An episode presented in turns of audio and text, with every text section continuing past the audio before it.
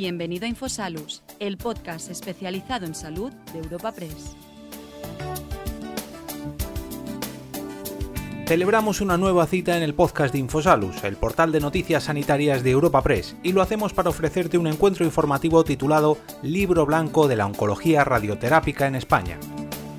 En este encuentro contamos con la participación del doctor Antonio Gómez Camaño, presidente de la Sociedad Española de Oncología Radioterápica SEOR, también de su presidente asesor el doctor Jorge Contreras, además del doctor Carlos Ferrer, coeditor del Libro Blanco, y por último con la doctora Merichel Arenas, coeditora del Libro Blanco.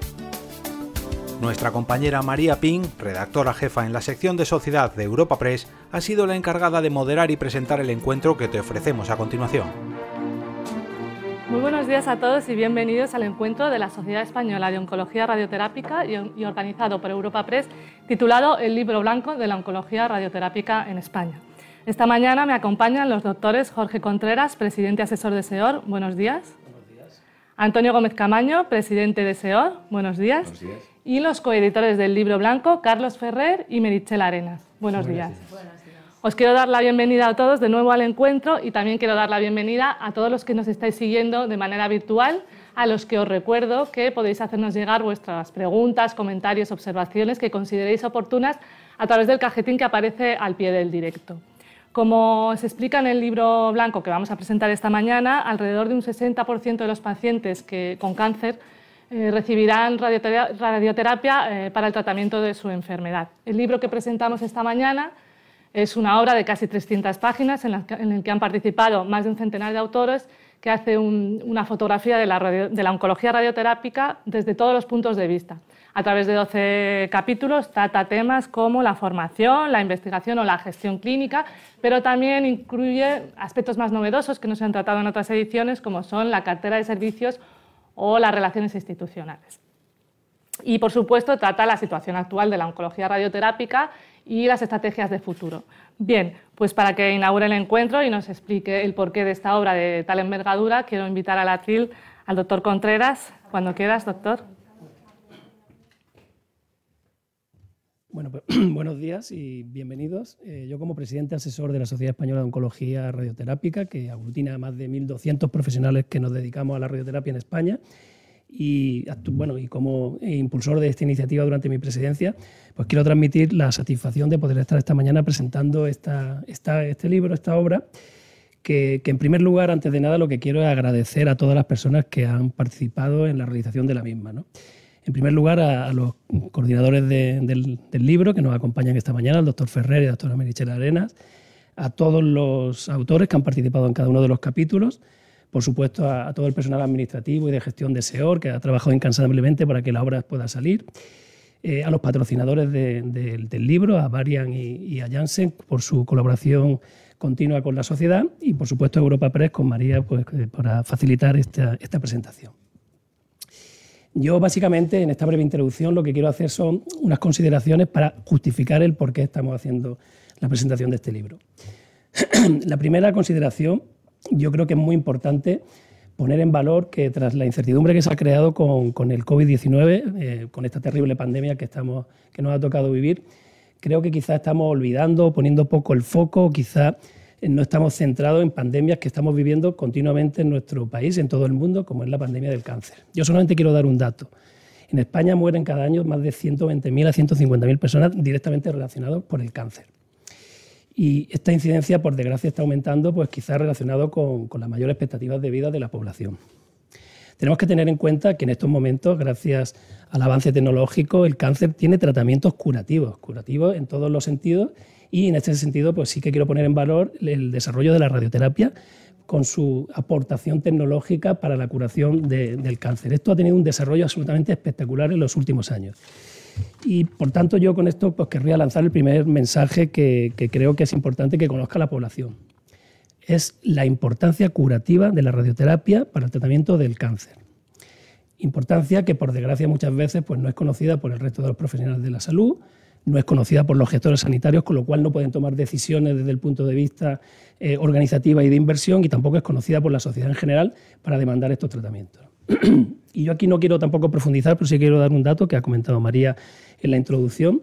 En estos momentos las recomendaciones de la sociedad científica hablan de un 60% de posible beneficio de los pacientes oncológicos durante su proceso de la enfermedad. Pero es más, un 40% de los pacientes con cáncer podrían aspirar a la curación utilizando una radioterapia de calidad en algún momento de la evolución de su enfermedad, ya sea sola o combinada con otros tratamientos como quimioterapia, cirugía, inmunoterapia. Y también es muy importante destacar que en aquellos pacientes donde por desgracia a lo mejor la curación ya no puede ser el, objetivo del tratamiento, la radioterapia aporta unos beneficios sintomáticos muy importantes en el tratamiento del dolor, del sangrado. Y este dato, que, que siempre lo pongo en valor, sin embargo, nosotros en este momento en nuestro país, del porcentaje global de la inversión para el cáncer, solamente se dedica un 5% de los recursos para la radioterapia. 40% de curación, 5% de inversión. Este dato yo creo que es muy importante. Y eso es lo que ha movido a la sociedad desde, desde SEOR. Nosotros hemos hecho una campaña para intentar dar visibilidad a estos datos que estamos diciendo tan importantes y hemos puesto en marcha pues, campañas de visibilidad como la denominada Invisibles, la huella de la oncología radioterápica, donde tratamos de hacer ver por parte de experiencias de profesionales, de pacientes, incluso de, de personajes mediáticos de la sociedad, los beneficios de la radioterapia para poner en valor estos tratamientos. El segundo mensaje o consideración que yo quiero hacer, que yo creo que también es muy importante y ahora lo comentaremos en el desarrollo de la presentación del libro, es que en estos momentos la población tiene que saber que la asistencia oncológica con radioterapia en nuestro país es de una altísima calidad, es de muy alta calidad, tanto por la disponibilidad de profesionales con una gran formación científica como por la incorporación de recursos tecnológicos avanzados para el tratamiento del cáncer. Y en este sentido, pues tenemos que destacar la, incorporación eh, en, toda la sanidad pública de, toda la tecnología eh, fruto de la donación de la Fundación Amancio Ortega, son más de 130 aceleradores lineales, y también por el esfuerzo inversor que se ha hecho desde la sanidad privada por incorporar tecnología para poder tratar a los pacientes oncológicos con la mejor de las armas terapéuticas. Pero es que además recientemente, y esto ha sido hace dos semanas, hemos conocido también una nueva donación que se va a hacer por parte de la Fundación Amancio Ortega para incorporar una tecnología de tratamiento radioterápico muy avanzado, muy costosa, de muy alta calidad, que puede beneficiar un subgrupo de pacientes, fundamentalmente niños, para tratamientos pediátricos, eh, que es la protonterapia. Y además de, los fondos de reconstrucción europea, del Next Generation, la parte de, innovación tecnológica sanitaria, eh, desde SEOR hemos estado colaborando para la incorporación dentro del plan INVEAT pues, eh, de más de 130 aparatos tecnológicos de tratamientos radioterápicos que se van a, incorporar pues, dentro de todo el sistema público nacional en los próximos años. Por tanto, y este es mi tercer mensaje, yo creo que todo esto es muy importante transmitir a la, a la población y hacerlo de forma que se pueda incorporar toda esta tecnología actuando, como nosotros decimos, en equipo, de forma multidisciplinar, colaborando con físicos, con técnicos, con enfermeros, pero también con cirujanos, con oncólogos médicos, con todos los profesionales que, tratan el cáncer. Y para poner un ejemplo, y, por ir terminando mi intervención, pues eh, esto pone en valor cómo hemos trabajado durante la pandemia, hemos trabajado en equipo, la radioterapia ha sido la alternativa a muchos pacientes oncológicos que no han podido acceder por diferentes motivos, por falta de quirófanos, por falta de, accesibilidad a tratamientos quirúrgicos. Y la radioterapia se ha convertido en una herramienta absolutamente válida para tratamientos de estos pacientes en tumores tan, tan graves y tan frecuentes como el cáncer de próstata, cáncer de pulmón, cáncer de mama, cáncer laríngeo. Y esto, mm, bajo nuestro punto de vista, ha venido para quedarse por el bien de, los pacientes.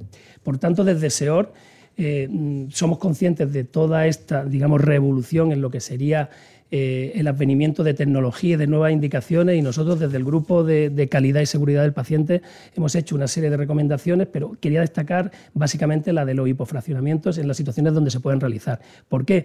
Porque el hipofraccionamiento es utilizar aceleradores muy precisos con un sistema de imagen que se llama radioterapia guiada por la imagen para conseguir mayor eficiencia, son mejores resultados, menor toxicidad, menos efectos secundarios y sobre todo mejor, eh, eh, digamos, accesibilidad de los pacientes por un menor número de sesiones de, tratamiento. Y con esto nos incorporamos desde la oncología radioterápica a lo que es el tratamiento personalizado del cáncer, tratamiento individualizado. Cada paciente puede requerir o puede beneficiarse de un tratamiento específico para cada, para cada paciente y no tiene por qué ser, digamos, tratado de forma eh, general, donde el paciente va a tener mucho que decir a la hora de elegir el tratamiento. Para que se entienda esto de los hipofraccionamientos, clásicamente si el cáncer de, mama en la mujer lo hemos tratado en 30 sesiones, 6 semanas, ahora lo podemos hacer en 5 sesiones, una sola semana. En el varón, cáncer de próstata, 35 sesiones, 7 semanas, ahora lo podemos hacer con igual seguridad y mejores resultados en 5 sesiones, una sola semana. Por tanto, y, y sí que finalizo, quiero transmitir desde SEOR que estamos nosotros luchando por mejorar con todos estos recursos que estamos presentando y con los que se van a incorporar en la accesibilidad en la comodidad y seguridad del paciente y sobre todo en la eficiencia de los tratamientos. Con estos recursos que estamos hablando, el paciente va a tener que venir mucho menos número de sesiones al hospital y los, eh, digamos, la tecnología se va a poder utilizar incluso para patología que hasta ahora ha sido impensable, porque la radioterapia a bajas dosis es efectiva para el tratamiento de determinada enfermedad, como lo ha sido con la neumonía por el COVID, como lo es en artrosis o como estamos haciendo ahora trabajos de investigación de dosis bajas de radioterapia en patología tan frecuente como el Alzheimer. Por tanto, Finalizo. Desde SEOR ponemos a disposición de las autoridades sanitarias esta herramienta que consideramos el libro, una herramienta para hacer una planificación de futuro para que los pacientes se puedan beneficiar de todos estos tratamientos que estamos eh, comentando. Y bueno, pues yo eh, voy a dejar en manos de los coordinadores de, la obra para que nos expliquen un poquito más, el doctor Arenas, el doctor, el doctor Ferrer y la doctora Arenas, para que nos expliquen un poquito el contenido del libro. Muchas gracias. Pues muchas gracias, Jorge. Te invito a que vuelvas al asiento. Y has tratado muchos temas que seguramente luego van a volver a salir en el coloquio. Previamente eh, quiero dar la palabra a Carlos y Merichel para que, bueno, en la medida de lo posible, nos hagáis pues, un pequeño resumen de lo que es eh, la obra, el libro blanco. Realmente el libro blanco, como muy bien ya ha señalado Jorge, eh, abarca 12 capítulos en los que establecemos un poco dónde pensamos que va a ir nuestra especialidad en el futuro. Ahí se, entretendrá un poco más en dar la, visión al contenido Merichel a continuación de, que yo le ceda la palabra, pero yo quería señalar fundamentalmente que bueno, eh, la evolución social es continua, es cambiante y los datos de que disponemos epidemiológicos para el 2030 es que en Europa habrá un envejecimiento poblacional que nos dará lugar a un aumento de la incidencia del cáncer, porque uno de los factores fundamentales en el, origen del cáncer está la senescencia, el envejecimiento, como digo. Bueno, nosotros tenemos que estar preparados como sociedad y como grupo profesional para dar una respuesta a ese incremento de la incidencia que eh, en función de los países europeos podemos estar entre el 20 y el 25% para el 2030 y dar esas guías de cómo pensamos que con una herramienta eficaz y costo efectiva como la que manejamos podemos hacer frente y contribuir a, eh, resolver ese problema que se nos va a presentar en los próximos años. Yo lo voy a dejar aquí de momento. Buenos días a todos, muchas gracias Carlos y, al resto de personas presentes. Eh, cuando Jorge nos propuso a Carlos y a mí pues, ser los coeditores del libro, la verdad que nos hizo muchísima ilusión porque creo que como sociedad es probablemente uno de los puntos y objetivos más importantes, ¿no? tener nuestro libro blanco de nuestra especialidad. El anterior hacía 10 años, con lo cual y fue muy fácil animar a pues, todos los socios.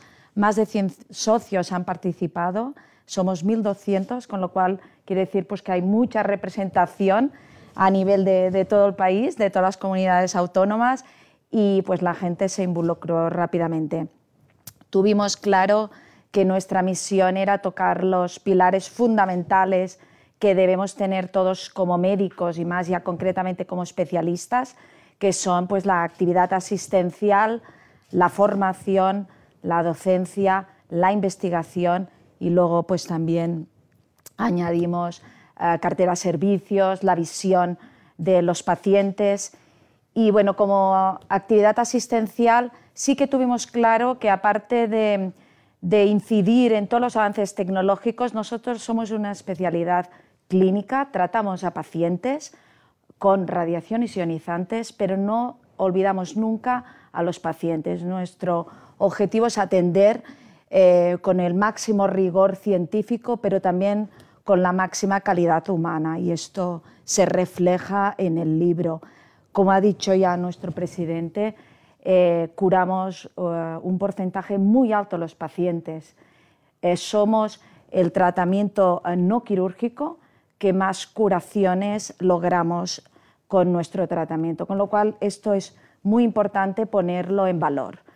En cuanto a la docencia, tenemos claro que aparte de, de la formación posgrado de los residentes MIR, nuestra especialidad es cuatro años, pero también eh, hacemos mucho hincapié en la docencia pregrado en las universidades. Queremos que los estudiantes de medicina nos conozcan y estamos intentando eh, poco a poco eh, llegar al máximo número de universidades españolas donde la docencia de oncología radioterápica sea obligatoria.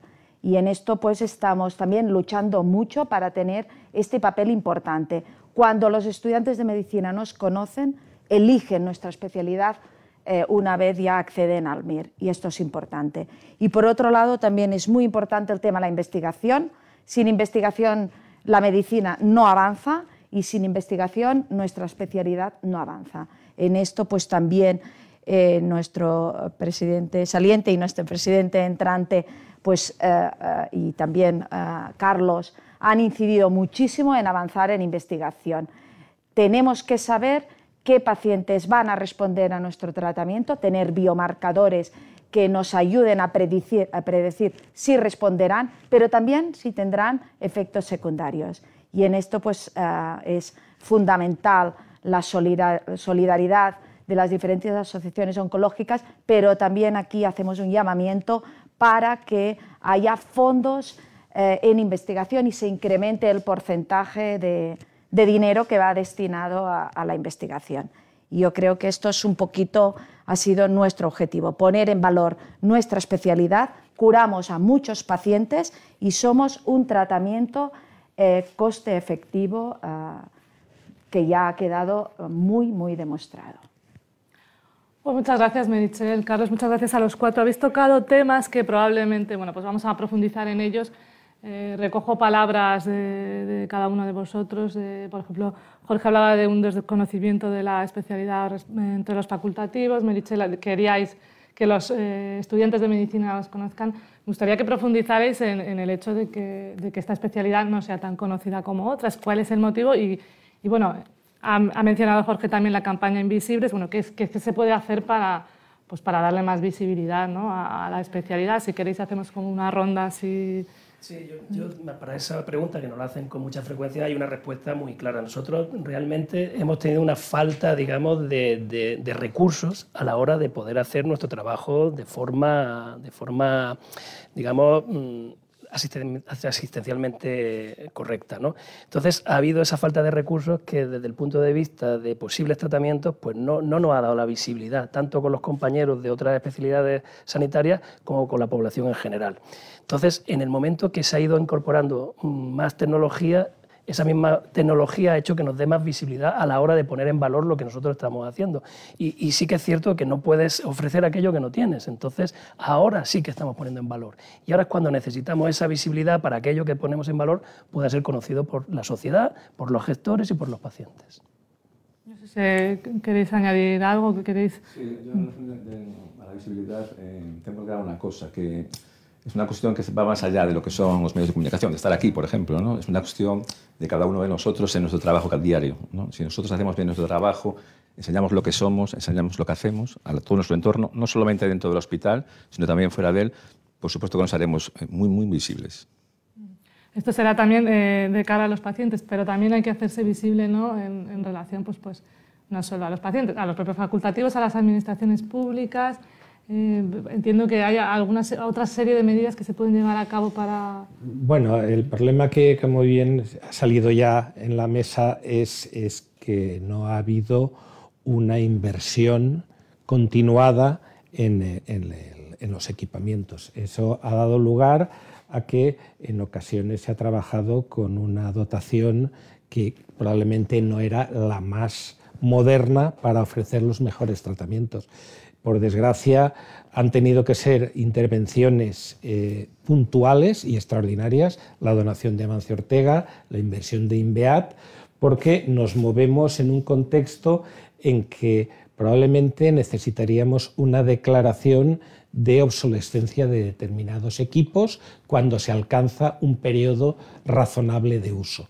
Eso probablemente haría que eh, hubiera una renovación continuada de equipamientos y nos permitiera a todos ofrecer una, calidad óptima en todo momento.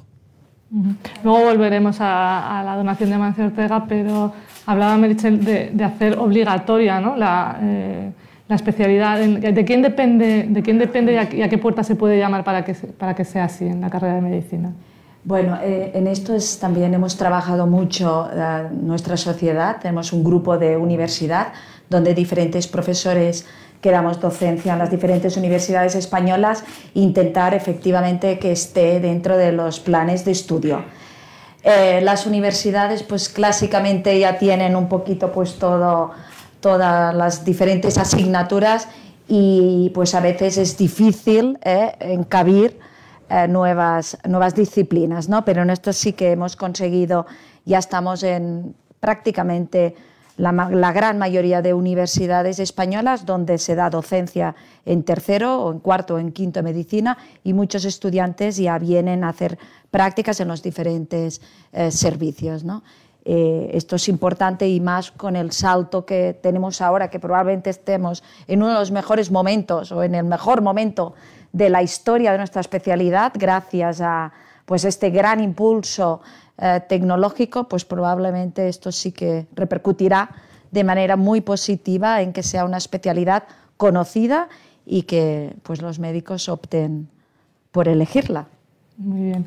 hablando, habéis hablado varios de vosotros de la, fundación, de la donación de, Amancio Ortega. Entiendo que mm, no sé si habéis tenido algo que ver en que esa fundación conozca pues, eh, vuestra tecnología y se destine, se destine eh, esa donación precisamente a esa tecnología y en qué medida em, eh, este tipo de donaciones de filántropos, digamos, del sector privado mm, os ha beneficiado, os beneficia, teniendo en cuenta que también, a su vez, pues eh, junto con ello van una serie de críticas de determinados partidos políticos que, pues que no ven con buenos ojos que, que, haya financiación privada en el sector público. Si queréis contesto yo, porque, a ver, eh, esto fue una llamada de socorro que hizo la sociedad en el 2015 para el 2016, una llamada de socorro que, se hizo, digamos, al viento para ver quién la quería eh, mm, recoger, diciendo que en España en ese momento uno de cada cuatro pacientes no estaba recibiendo la radioterapia que precisaba por falta de recursos. Y nosotros hicimos en la sociedad, la anterior junta directiva, hicieron un informe con la Universidad Francisco de Vitoria eh, cuantificando esa carencia de, dotación tecnológica y de recursos humanos, porque no olvidemos que las máquinas funcionan con, profesionales. Y entonces, bueno, pues esa, llamada de socorro fue, fue eh, recibida por la Fundación Amancio Ortega. Y a partir de ahí fue cuando ya se empezó a gestar lo que era la primera donación y fue cuando nosotros desde la sociedad hicimos un asesoramiento desde el punto de vista absolutamente técnico y científico. Y en todo momento las recomendaciones técnicas y científicas son las que se han llevado a cabo para que se incorpore a la sanidad pública todos esos recursos que eran absolutamente imprescindibles. Yo siempre lo digo que hay un antes y un después de esa donación. En las valoraciones políticas no voy a entrar, pero sí que es cierto que es mucha la población española que se ha beneficiado con esa donación, que de otra forma ahora mismo no estaría, digamos, eh, en la situación de recibir el tratamiento.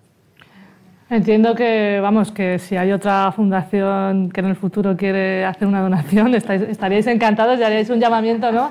A que lo destinara a esta tecnología. Esto que parece un poco chocante, quiero decir, por ejemplo, hay una agencia de la ONU, la Agencia Internacional de la Energía Atómica, que se dedica mediante un programa que tiene es Átomos para la Vida, se dedica a invertir en países económicamente débiles dotando de este tipo de equipos. Es decir, que no es original, esto ya tiene una tradición, eh, que en este caso es la ONU, quien lo, una de sus agencias, quien lo lleva haciendo desde hace muchos años. Y María, si me permites, ¿no? ahora nos han dado mucha tecnología. Si alguien está animado en ayudar a la investigación en radiobiología, en oncología radioterápica, pues serán muy bienvenidos. Nuestra sociedad los vamos a acoger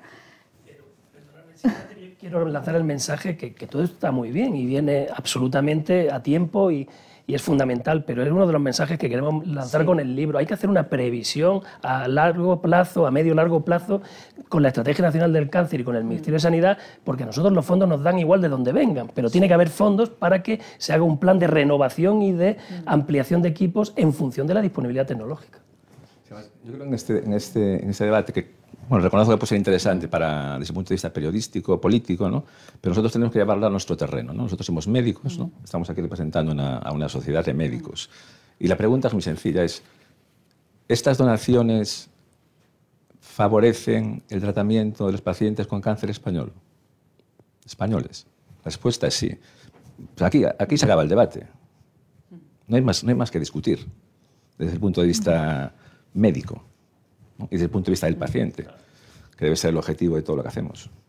Bueno, en todo caso, es verdad que ahora con los fondos Next Generation llega una parte de, financiación también, digamos, pública. ¿no? Eh, entonces, ¿en, qué medida esos fondos, no sé si también vosotros habéis intervenido para que hubiese esa, ese concurso eh, para los aceleradores, son aceleradores lineales, ¿verdad? Lineales. Eh, respetuosos con el medio ambiente, además. Sí.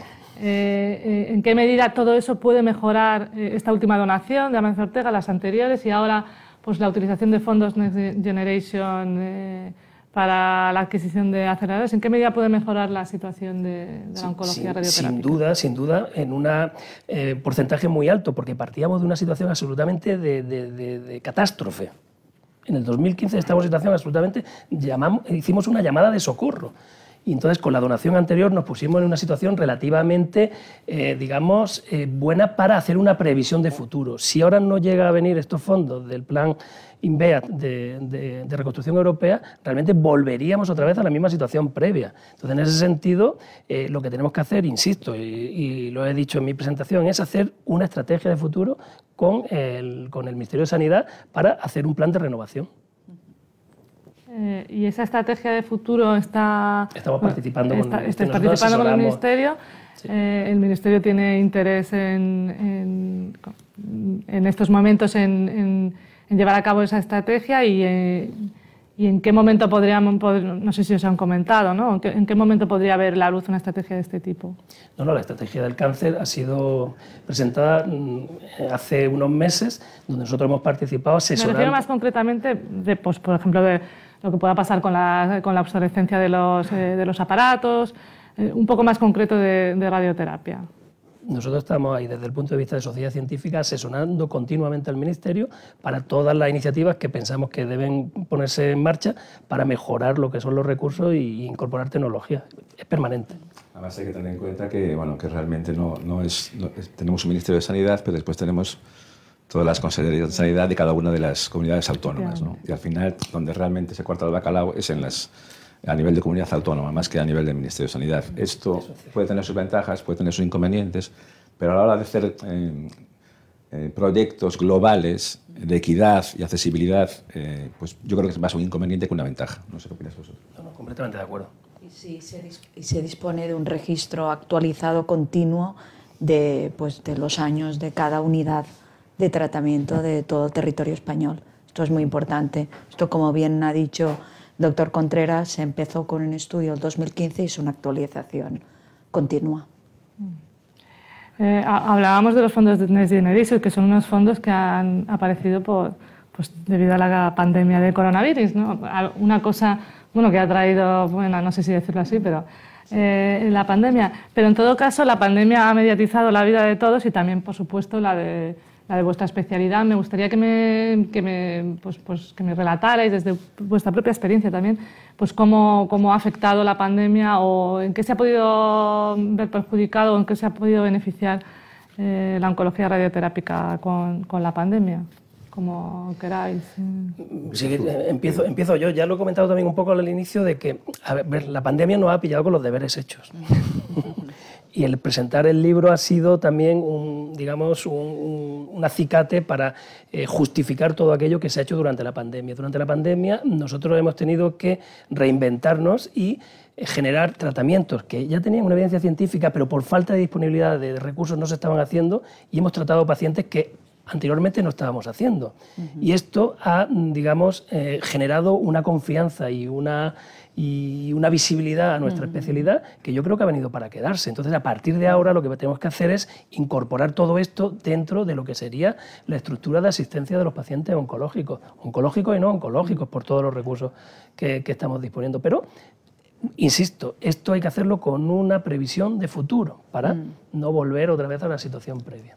Y, si me permites, María, también comentarte que nosotros como médicos que somos, muchos servicios, eh, muchos médicos hemos ido también a los servicios que han necesitado médicos, servicios que han tenido pues mucha presión asistencial, como todos sabéis, servicios de medicina interna, de infecciosas, de geriatría, y nosotros pues hemos ido también a ayudar pero teniendo en cuenta que nuestra actividad asistencial ha sido la misma.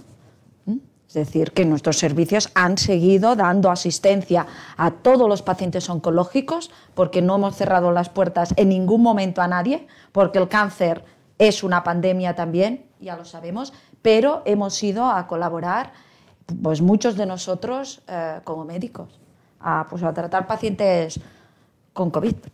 De hecho, habéis comentado que se ha utilizado esta tecnología ¿no? para tratar COVID. Eh, exactamente para qué, eh, en qué se... adecuada. no, esto sí fue una iniciativa, pues gracias a, la, a la, sociedad, ¿no? que, pues que nos impulsó y, y bueno, efectivamente hemos hecho un estudio eh, porque la radioterapia a dosis altas tiene efectos inflamatorios pero a dosis bajas tiene efectos antiinflamatorios. Por eso se utiliza para enfermedades benignas como la artrosis, buscando este efecto antiinflamatorio. Eso es a dosis bajas, 100 veces menos que las dosis que se da para el tratamiento del cáncer.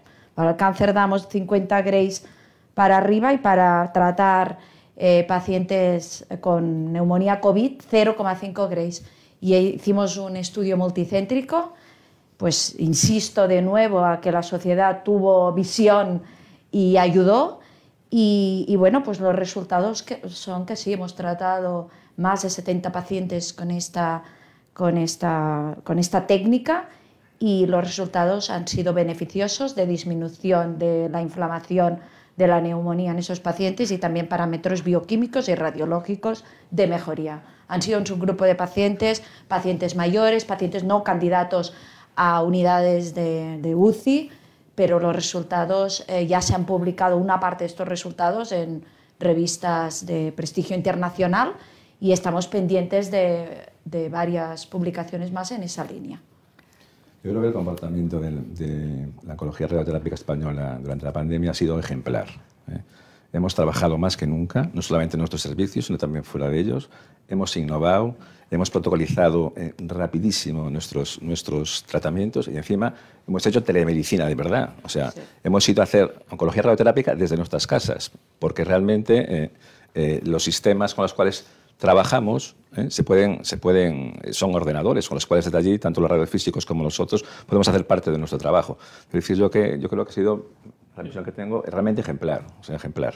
Entiendo que también os habéis, como muchos profesionales, ¿no? Eh, telemedicina así de golpe, os habéis tenido que poner muchos las pilas ¿no? con el tema de, de las nuevas tecnologías, o ya, lo hacíais. Claro, nuestro medio es, se presta a ello de manera que tú habitualmente puedes prácticamente planificar o revisar un tratamiento desde cualquier ordenador del hospital. Eso ha sido llevarlo a casa y bueno, teníamos equipos que equipos que estaban a pie de obra y otros que desde casa podían para no tener disminuir el riesgo de infección. Pero también, María, hemos estado en los hospitales, ¿eh? porque nuestros pacientes vienen cada día tratamiento, los visitamos cada semana para ver pues, cómo toleran el tratamiento y todos, eh, todos estos pacientes han recibido también nuestras... ¿Ha cambiado algo? ¿Habéis adquirido una, alguna lección que, haga transformar un poco eh, como la asistencia al paciente con, con, la pandemia? ¿Os lleváis alguna lección aprendida eh, de la pandemia? Sí, lo comentado Antonio, hemos cambiado protocolos, hemos adaptado a las nuevas circunstancias. La verdad es que la pandemia a nosotros nos ha, hecho tener que reaccionar de forma muy rápida y en ese sentido coincido con él que hay que felicitar a, todos los, oncólogos radioterápicos españoles porque ha sido de una respuesta absolutamente rápida y muy eficiente. Entonces yo creo que esto nos ha enseñado a que tenemos que ser mucho más eh, eficientes con los recursos y utilizar aquello que, tenemos que utilizar cuando tenemos que utilizarlo.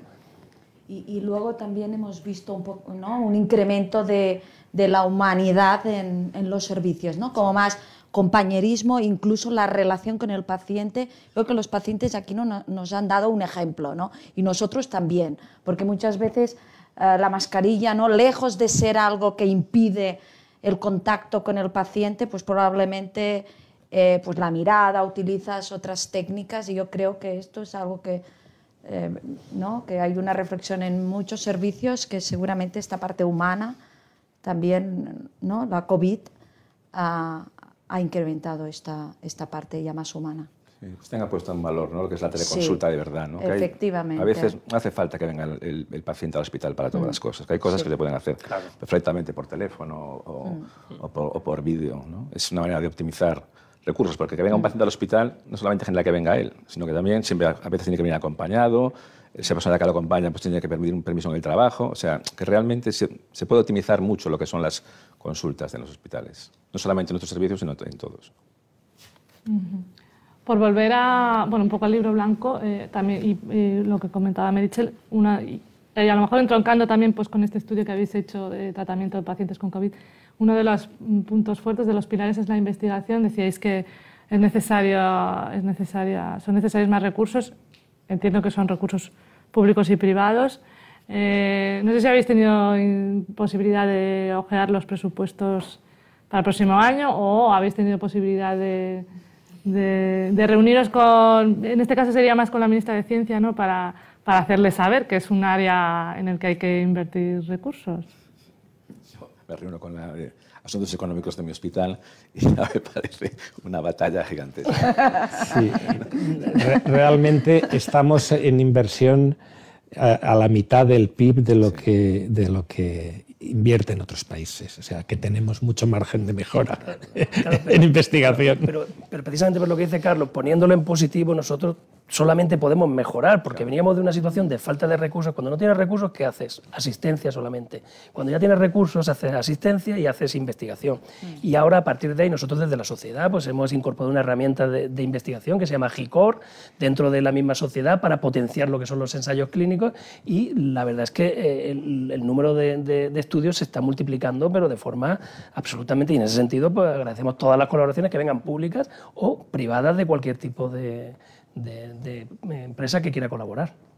Sí, porque decías que era una aventura, ¿no? Hablar con tu gestor.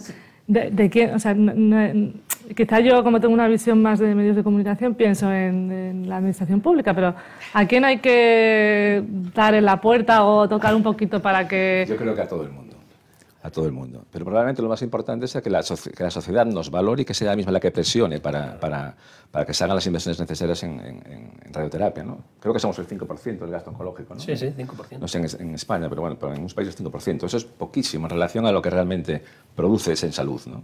Entonces eso habría que ajustarlo de buena manera. El problema que tiene la investigación es que tiene que ser, como digamos, académica, independiente, porque no tenemos casas o empresas eh, que, financien, como puede ser, por ejemplo, la investigación que se hace con, fármacos. ¿no? Entonces, eh, es importante esta, que, conseguir este tipo de investigación porque necesitamos personalizar nuestro tratamiento. Nosotros ya lo hemos personalizado desde el punto de vista físico, ¿no? Ahora necesitamos personalizarlo desde el punto de vista biológico, ¿no? O sea, hacer como una oncología radioterápica personalizada. Todos los tumores son diferentes, pues vamos a darle a cada tumor la dosis que le corresponde, porque probablemente sobretratemos a algunos y infratratemos a otros.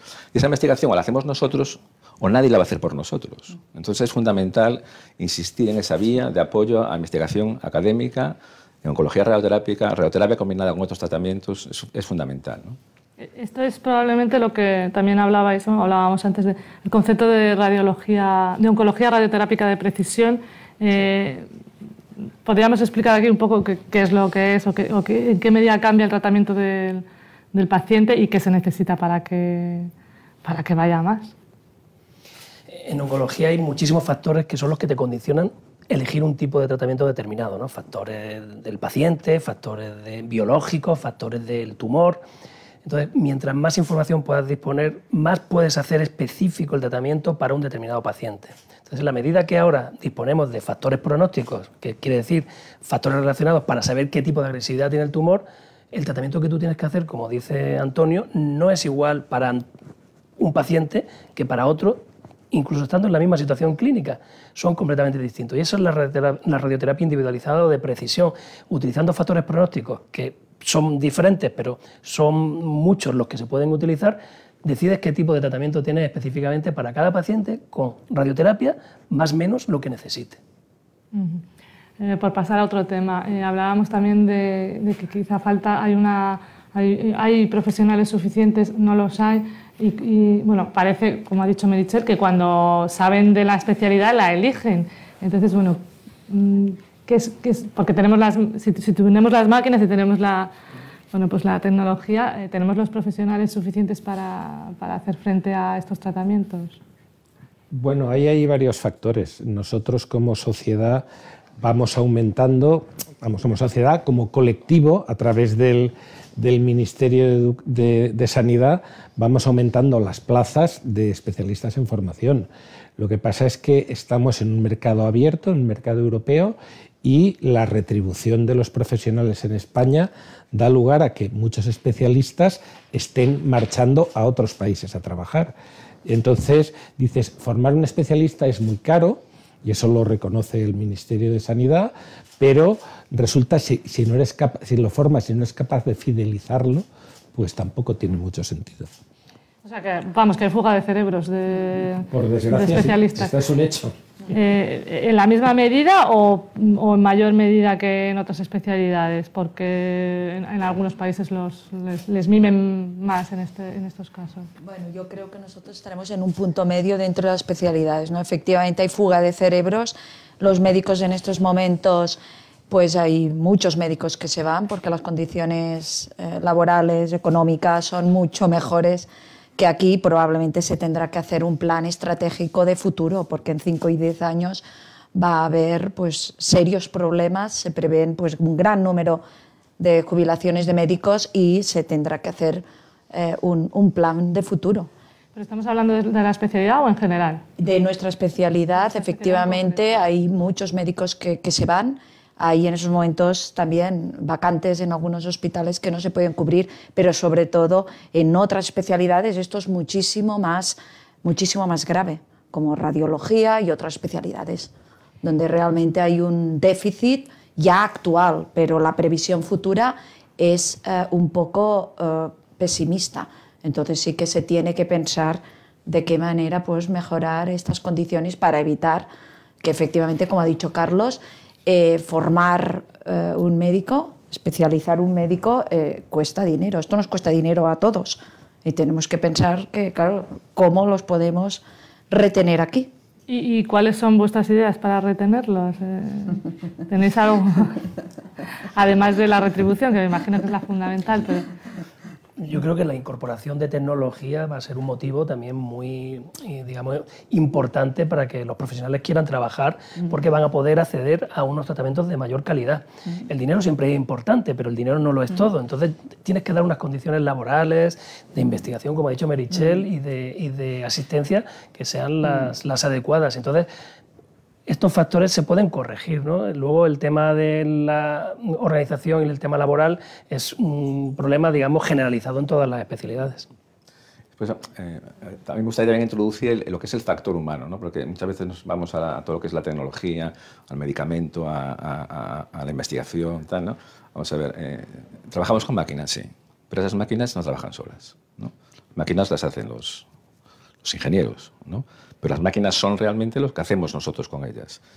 nosotros trabajamos en una cadena, ¿eh? en un flujo en el cual hay muchos más profesionales implicados. No, solamente hay oncólogos radioterápicos, hay radiofísicos, hay dosimetristas, hay técnicos de radioterapia, hay enfermería oncológica, y toda, toda esta gente ¿eh? necesita estar bien formada, necesita estar estimulada, necesita eh, trabajar contenta. Además, en un entorno que va a cambiar mucho próximamente. ¿Por qué? porque nuestro flujo de trabajo es probablemente de los más apropiados para realmente introducir todo lo que es el Big Data, las herramientas de toma de decisiones basadas en datos porque, porque lo favorece así. Trabajamos con, con, tiene ese componente técnico que lo favorece. ¿no? Entonces, eh, es importante ocuparse de toda la gente que trabaja eh, en oncología radioterápica. Y hace falta mucha más gente, por supuesto. Precisamente nos llega, bueno, no sé si es una pregunta o es un refuerzo, una pregunta de Gabriel Vázquez Pérez del Hospital Clínico San Juan de Alicante que dice reforzar que para que esos aceleradores funcionen se requiere, y lo pone en mayúscula, por parte de las administraciones, también en mayúscula, la dotación de personal adecuada. Quizás esto es justo lo que estamos hablando, ¿no? de que, es necesario. Sí, sí, sí, sí, completamente de acuerdo. Eh, mm, también habéis hablado, que es un tema que probablemente interesa a, pues, al público en general y a los pacientes, de, del tema de, la humanización, ¿no? de la atención. Eh, en esta especialidad en concreto, que a lo mejor pues, es más desconocida o más técnica para, para el paciente incluso. ¿no? Eh, no sé si, y también hemos hablado de cómo pues, la pandemia ha podido ayudar ¿no? y nos hemos dado lecciones unos a otros en este sentido. ¿Qué, es, qué, es, lo que, qué, es, lo que os diferencia? ¿Qué es lo que habéis hecho con, o qué es lo que hacéis con el paciente? ¿O cómo le explicáis? ¿O cómo llegáis a él? ¿O cómo se está humanizando esa, atención? Antonio lo ha comentado. Yo creo que las cosas siempre hay que verlas con una perspectiva histórica. ¿no? La, la, radioterapia ha sido un tratamiento hace 100 años súper efectivo para, para algunas enfermedades oncológicas cuando no había ninguna otra herramienta. Se trató con radioterapia absolutamente todo y entonces, claro, pues empezaron a verse muchos efectos secundarios, muchas toxicidades y la radioterapia durante una serie de años pasó a tener pues una especie como de una imagen negativa y solamente se veían los efectos secundarios, las toxicidades, las complicaciones y si además eso se suma con accidentes nucleares, con temas eh, de guerra atómica y tal, pues se, se transmite una percepción un poco, mm, digamos, negativa. Pero todo esto va evolucionando. El paciente cada vez tiene más capacidad de decisión, está más empoderado, puede opinar sobre su tratamiento a, recibir en, una patología. Entonces empieza también paralelamente a incorporarse mayor tecnología, mayor precisión, mayores, digamos, resultados. Esto tiene que unirse con la humanización, que es lo que me estás preguntando, de las personas que son las que manejan las máquinas. Lo ha comentado Antonio, las máquinas no funcionan solas. Esas máquinas necesitan de una persona que genere confianza, que haga la indicación correcta, que esté al lado del paciente para acompañarlo en el proceso y resolverle todos los problemas que tenga. Eso va a ser lo que va a solucionar el problema de esa, digamos, falta de visibilidad que nosotros tenemos como especialidad. Y lo estamos consiguiendo porque en la pandemia creo, sinceramente, que hemos dado, hemos dado el, digamos, el nivel que se, nos, que se nos requería. Entonces, yo creo que estamos en el camino de ello, pero hay que hacer visibilidad. En esta línea, yo también me gustaría comentar, efectivamente, ¿no? nosotros queremos curar a los pacientes, darles calidad de vida y tratarlos humanamente. En esta línea ya somos varios servicios eh, en España que estamos eh, humanizando el espacio. Es decir, que cuando el paciente llegue a un servicio, la sala de espera pues tenga mm, genere un poco de, tranquilidad, de paz y también los aceleradores lineales, porque cuando el paciente cada día entra en la unidad de radioterapia, eh, un acelerador lineal, ¿no? que supongo que habrás visto, de entrada impone, ¿no? pues un poquito se están haciendo espacios con paisajes, eh, música, incluso olores, ¿no? para que el paciente pues, venga cada día a hacer su tratamiento con tranquilidad y ¿no? un poquito la humanización no solo de los profesionales, sino también de los espacios. Y ahí hay diferentes servicios que, bueno, pues que estamos en ello. Sí, porque además de todo esto del espacio, también a veces ¿no? el, propio lenguaje. ¿no? Eh, aquí estamos utilizando un lenguaje bastante pues para el público en general, pero bueno, mm, si me permitís, yo alguna cosilla ya se me ha escapado. Eh, que, y, además es una, no, solo estamos hablando de medicina, de pacientes que están enfermos y que tienen cierta, bueno, pues cierto temor, sino además de una tecnología muy avanzada que no está al alcance del público en general. Eh, estamos, eh, está, están los profesionales preparados para usar un lenguaje muy de calle, muy de, pues, que el paciente lo, lo entienda. A ver, yo creo que muy importante la labor que hay que hacer en la universidad. Hay que formar a los estudiantes de medicina para que conozcan todo este tipo de tratamientos. Pero sí que es cierto que los médicos no salen con formación en transmitir eh, información. Nosotros tenemos que aprenderlo eso durante nuestra formación en la residencia. Y ahí es donde nosotros sí ya podemos influir, intentando que los residentes que se forman en oncología radioterápica tengan esa habilidad de transmitir la información, porque es fundamental, fundamental. Eso lo vemos en el día a día. Tú te puedes tirar un rato muy grande con un paciente, pero generalmente la primera visita no entiende nada. Tienes que volver a repetirlo en la segunda y en la tercera visita, porque al final se queda, pero bueno, tenía que venir 10 veces, tenía que venir 15, la ambulancia me la ponen. Tienes que mm, disponer de tiempo y de contacto muy cercano con el paciente. Y esto hay que aprenderlo en el día a día y eso es fundamental para esa humanización. Eh, bueno, nos estamos quedando sin tiempo, sí que me gustaría, bueno, si tenéis algún mensaje directo que lanzara, bueno, hemos lanzado varios, pero si alguien me lo quiere resumir y le, y le quiero luego pasar la palabra al doctor Camaño para que concluya el, encuentro. Eh, un mensaje que queráis lanzar cada uno de vosotros eh, con la presentación del libro blanco. Yo el mensaje de positividad. Creo que ahora mismo estamos en un momento absolutamente único en la oncología radioterápica española y esto es básicamente el mensaje de positividad hacia los pacientes. Muchos pacientes se pueden beneficiar de la situación actual en la que nos vamos a encontrar con la incorporación de toda esta tecnología. Sí, yo también. Un mensaje positivo. La radioterapia es un pilar fundamental del tratamiento no quirúrgico de los pacientes con cáncer. Curamos a muchos pacientes. Disponemos en nuestro país de la máxima, los, aceleradores lineales con las últimas prestaciones, con lo cual podemos tratarlos eh, muy bien y pues también con profesionales bien formados que también los van a tratar de manera humana, ¿no? Lo cual, tranquilidad. Sí, y, herramientas como esta que hoy presentamos aquí, pues eh, nos dan la confianza de que tenemos las recomendaciones de los miembros de la sociedad para hacer frente a situaciones como pueden ser ahora la aparición de la protonterapia de una manera masiva. Bueno, pues SEOR tiene su posicionamiento y su respuesta a esto desde, desde hace algún tiempo ya y además aquí está recogido. Es decir, que, que, bueno, un mensaje, como muy bien dicho mis compañeros, de confianza en el futuro. Bueno, pues eh, doctor Camaño, presidente de ASEOR, eh, le doy la palabra para que clausure el encuentro, para que nos hable del futuro de la Muy bien. oncología pues, Como se ha dicho aquí varias veces, yo creo que estamos en un momento mágico para la oncología radioterápica en España. Toda la renovación tecnológica que se ha producido y se va a producir gracias a las eh, donaciones privadas de la Fundación Amancio Ortega y de los fondos estatales no procedentes de, Europa, esto nos va a permitir posicionarnos en la vanguardia a nivel mundial en, oncología radioterápica. Es por tanto una oportunidad eh, maravillosa, ¿no? solamente una oportunidad maravillosa en plano, plano asistencial, que nos va a permitir hacer eh, tratamientos que antes no se podrían hacer, sino también una excelente oportunidad para realizar muy buena formación y muy buena investigación. Este libro blanco es un punto de partida, es una foto fija a día de hoy, es un análisis de la situación y hay que empezar a, empezar a avanzar a partir de ahora. ¿Cómo podemos avanzar? Pues varias cosas. Primera es siendo transversales, transversales con la gente que trabaja dentro de nuestros servicios, transversales con la gente que trabaja dentro de nuestros hospitales, compartiendo conocimiento y experiencia, salir de los hospitales y ser también transversales con la sociedad en general, con las administraciones públicas, con las relaciones de pacientes. Esto es fundamental. Tenemos que avanzar haciendo oncología radioterápica de valor, es decir, cosas que sean realmente buenas para los pacientes, ¿eh? tratamientos que sean efectivos, tratamientos que sean seguros y tratamientos que sean costo eficientes. Y lo del paciente es fundamental. ¿eh? Tenemos que centrarnos realmente en él. Esto se dice mucho en todos los foros, pero se hace poco. Generalmente los pacientes pasan por los hospitales uno detrás de otro por diferentes sitios. Lo que tenemos que hacer es empezar a, bailar, a girar todos alrededor de él, adaptándonos realmente a nuestras prioridades. La calidad no solamente hacer tratamientos buenos porque son efectivos y seguros. La calidad también es lo que piensa el paciente de nosotros. Y esto tenemos que tenerlo en cuenta. ¿De acuerdo? Debemos avanzar investigando, se ha dicho aquí, investigación clínica, pero también investigación básica. Y para eso pedimos ayuda.